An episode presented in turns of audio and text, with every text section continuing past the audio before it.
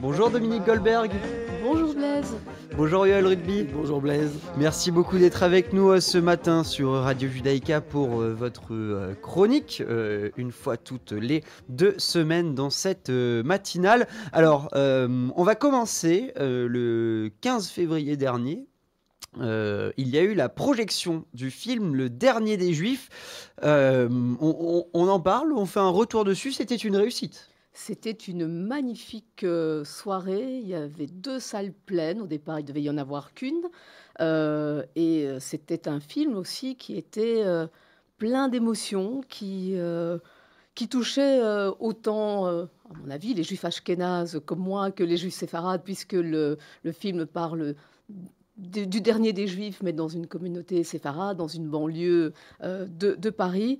Et on retrouve ben, tout ce qui fait le le sel de, la vie juive, tout ce qui prête à, rire dans, les travers, euh, si on peut appeler ça des travers, des mamans juives un peu abusives, des, fils qui se laissent porter par, euh, par ses mères, par, toute la tendresse qu'il y a entre euh, mère et fils, et puis par aussi cette ambiance de, de disparition de communautés, de communautés juives, où on voit l'épicier cachère du quartier qui s'en va parce qu'il n'y a plus de clients, une synagogue qui ferme, euh, un, détachement euh, du, personnage principal de, tout ce que c'est cette, vie juive, tout, en restant profondément juif.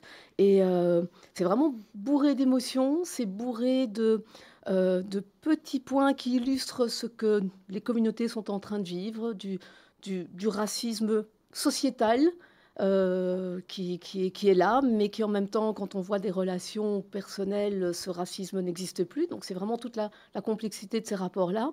Et on n'a pas pu s'empêcher, Yoël et moi, de faire le parallèle un peu avec euh, ce qui est en train de se passer ici euh, à Bruxelles, parce qu'on n'a plus qu'un seul restaurant cachère, on a deux épiceries cachères qui se portent comme elles se portent. Et je pense que pour que nous ne soyons pas, euh, en quelque sorte, nous aussi, les, derniers des Juifs. On, doit faire un effort pour faire vivre nos institutions communautaires, on doit faire vivre ben, nos écoles, nos mouvements de jeunesse, nos épiceries, nos, restaurants, même nos, même nos synagogues. Et euh, voilà, je pense que il y a un petit mot en plus à dire sur le, la façon dont cette soirée a été organisée. Oui, euh, une, très très belle soirée, une très belle initiative avec beaucoup de monde, ça, ça, fait, ça fait plaisir. Et euh, c'est vrai que quand on voit ces communautés, j'en ai vu tellement, des, et j'en vois encore des petites communautés comme ça en France qui doucement, doucement disparaissent. Et c'est vrai que c'est triste. Et, des fois, il y a des effets de, société qu'on ne peut pas aller à l'encontre parce que les gens partent, les gens s'en vont.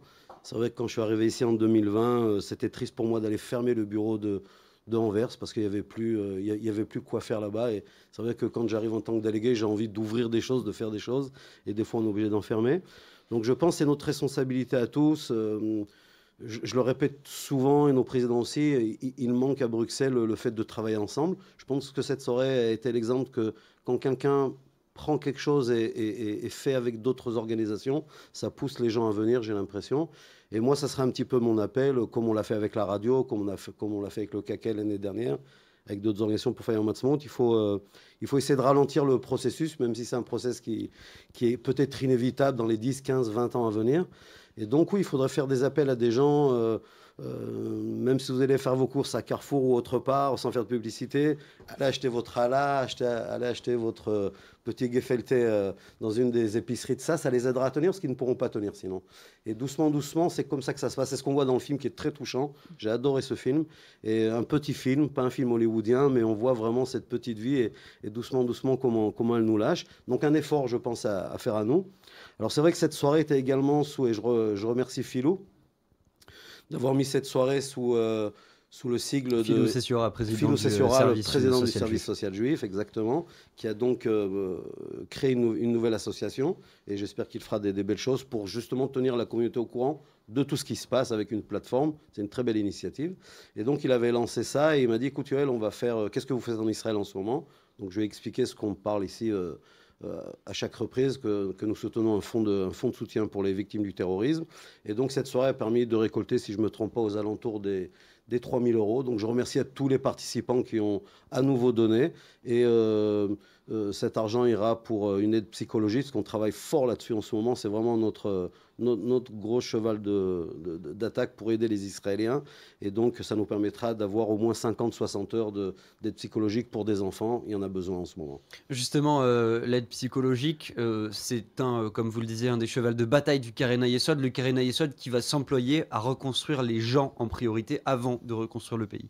Oui, ça y est, on, s'est engagé depuis, depuis le 8 octobre. On est sur le terrain. On avait la chance, entre guillemets, euh, d'avoir un fonds qui avait été créé avec l'agent juive en 2002 et on s'occupait déjà euh, depuis longtemps des gens qui étaient touchés par les roquettes, avec leurs maisons détruites, avec des, gens blessés et, des choses comme ça. Donc on, était en place, on était sur le terrain tout de suite et c'est ce qui était important. Et euh, là, on est engagé maintenant sur au moins 3 ou 5 ans face à toutes ces populations qui ont été tous, touchées dans, dans leur chair, qui ont, qui ont perdu des gens chers. Et euh, donc tous ces problèmes psychologiques sont vraiment le gros problème d'Israël aujourd'hui. Il va falloir se reconstruire, il va falloir reprendre confiance.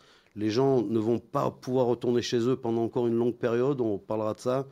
Et quand on dit que les gens sont dans des hôtels, euh, c'est pas pas des vacances, croyez-moi, je les ai vus, c'est euh, être à 4, 5, 6 personnes des fois dans une chambre et avec tout ce que ça comporte de, défauts physiques.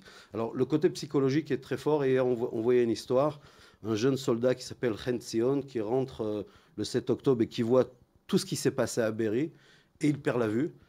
Alors au début, les docteurs, il va de docteur en docteur, les docteurs croient que ses yeux ont été touchés par quelque chose, ça, il n'arrive pas. Finalement, il décide d'aller chez un psychologue.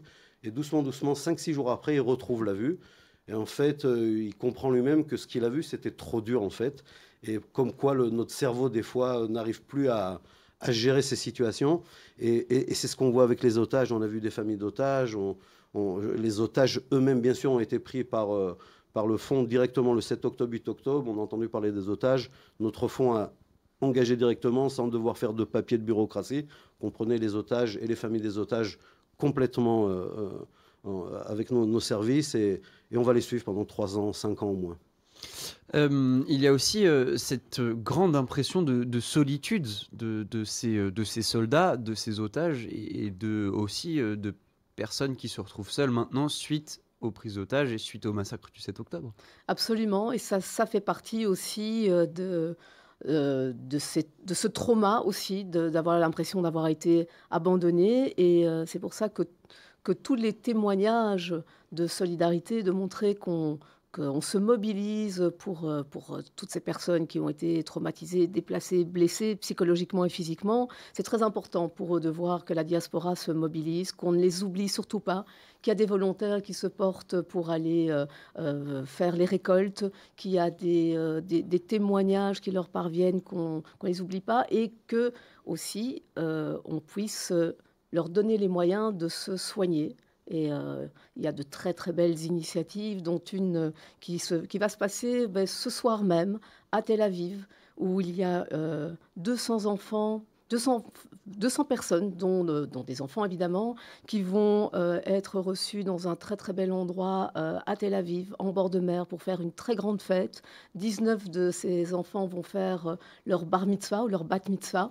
Et cet événement a été réalisé grâce à un don d'un couple de donateurs luxembourgeois, Michael et India Kita. Ils nous ont autorisé à citer leur nom et j'espère qu'on les aura sur antenne quand euh, ils reviendront. Ils sont déjà sur place.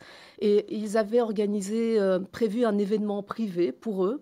Et euh, ils n'ont pas pu faire cet événement. C'était prévu pour le 31 décembre 2023. Et ils l'ont offert au Sod. Ils ont offert la salle, ils ont offert le traiteur.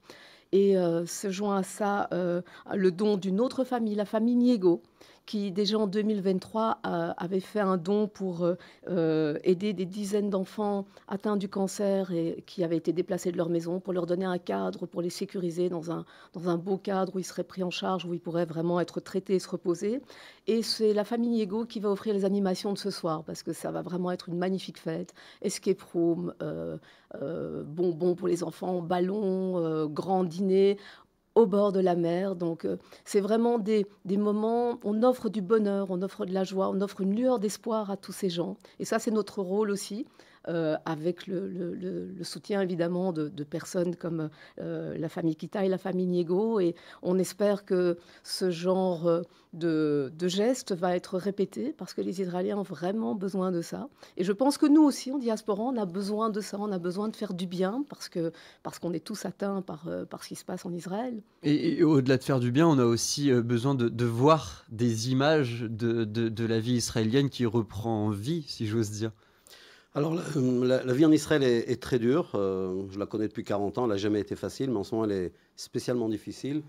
Parce que beaucoup de gens ont eu justement voilà, cette perte de confiance, de ne plus faire confiance, où était l'armée, où est le gouvernement. Donc heureusement que des organisations comme nous, c'est ce que nous disent les donateurs souvent qui, nous ont vu arriver l'agent juif Le le 8 octobre sur le terrain et commencer à s'occuper des gens. Et donc il faut qu'il y ait une reprise de conscience. Je le, je le, vois hier, je parlais avec la dame qui s'occupe de, de cet événement qui va se produire pas ce soir, mais dimanche soir. Ah, pardon. Et, et, et donc, c'est vrai de réunir une communauté entière du Moshav Netiva Sarah, qui ont eu une vingtaine de morts ce jour-là, et de leur redonner. Et elle me dit, tu peux pas savoir, les enfants sont en train de préparer les discours qu'ils vont faire en, en l'honneur de la famille Kitaï et, tout ça, et ils sont émus jusqu'aux larmes. Quoi. Ils sont, euh, et, et c'est pas le fait qu'on les ait mis au bord de la mer, parce que c'est des gens très simples. Même on voulait leur faire des cadeaux, ils ont dit non, non, les enfants ont déjà reçu pas mal de choses depuis des mois grâce à vous. On veut pas non plus en faire trop. Donc ils gardent cette simplicité, mais ils sont très émus justement qu'il y ait des gens qui viennent s'intéresser à eux. Ils attendent de voir euh, Michael Kitaï. Son épouse ne pourra pas arriver malheureusement, avec il sera là-bas avec sa maman. Et je pense qu'il y a une vraie émotion de sentir, voilà, on n'est pas tout seul. Israël est un pays quand même, il faut le rappeler, euh, entouré de pays qui ne sont pas toujours très amicaux. Et donc, il y a ce sentiment un peu de voilà d'isolement. Et je pense que le chibouk, comme on dit en hébreu, le, hug que, les communautés ont fait très fort depuis quatre mois et ça continue, je pense que c'est vraiment une, des choses importantes. Et euh, même moi, si je peux apporter un, message d'espoir, on en parlait avec Dominique hier, et, vraiment tous ces dons qui arrivent, petits comme grands, et toutes ces actions qui sont faites, c'est des, des, petites bougies qu'on allume. Ça me rappelle toujours Hanouka le peuple juif a connu déjà dans son histoire des périodes terribles. je ne vais pas les citer, c'est euh, à travers les âges. On a chaque fois su, on a chaque fois su se relever euh, euh, grâce justement au fait d'être tous ensemble. Et c'est vrai que quand on est tous ensemble, c'est beaucoup plus facile que de se sentir seul à la maison. On en parlait tout à l'heure, Blaise, moi, tous les matins, quand, je me lève le soir, et, je me dis, on a quand même notre confort, on va, on, pense à notre vie, c'est normal, on, a une vie normale, et puis il y a ces gens qui sont dans des souterrains à mmh. Gaza, des enfants, les enfants Bibas, et, et d'autres personnes qui sont blessés, qui sont inquiets. Et c'est vrai que même le Hamas, toujours le, message pour les détruire, parce que c'est ce qu'ils cherchent à détruire les âmes là-bas, c'est toujours de leur dire, voyez, Israël ne s'occupe pas de vous, ils n'essayent pas de, de, vous sortir de là, donc il y a ce travail. Et le travail psychologique sera encore plus important euh, à leur retour.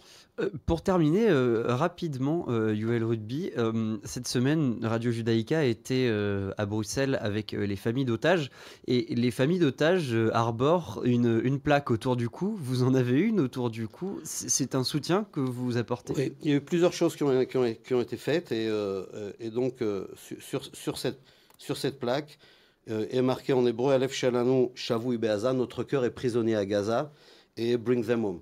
Euh, donc euh, voilà, on la porte là sur le cœur parce qu'on veut y penser, on veut qu'ils sachent qu'ils pensent, et donc beaucoup de gens en Israël et, pas en Israël portent cette plaque, et on la voit à la télévision, et ça nous permet de nous rappeler on va dire, dans nos journées normales où on travaille, où on boit, où on mange, et on parle de vacances. Et c'est vrai que euh, les gens sont inquiets. J'ai vu à la télé quelqu'un qui parlait de ça, d'une une, famille qui, a des otages à, Gaza, et qui disait c'est dur de voir que la c'est bien que la vie reprenne, mais pour nous c'est dur parce qu'on a l'impression un peu de les oublier. On a 136 otages. Euh, dans des conditions toujours pas faciles. Certains sont morts. Et euh, voilà, donc une petite plaque pour ce, ça. C'est l'occasion pour moi aussi, de, dans, dans, la communauté de Bruxelles, il y a des choses magnifiques qui se font avec toute cette équipe qui euh, fait des marches tous les dimanches et qui supporte les otages. C'est magnifique et bravo à vous tous. Eh bien, euh, voilà, le message est passé. Merci beaucoup, Dominique Goldberg. Merci beaucoup, Yoel Rugby, d'avoir été euh, avec nous ce matin sur Radio Judaïka. Et puis, on se retrouve dans deux semaines. Pour Merci, Blaise. Merci, Blaise. Shabbat shalom à vous tous.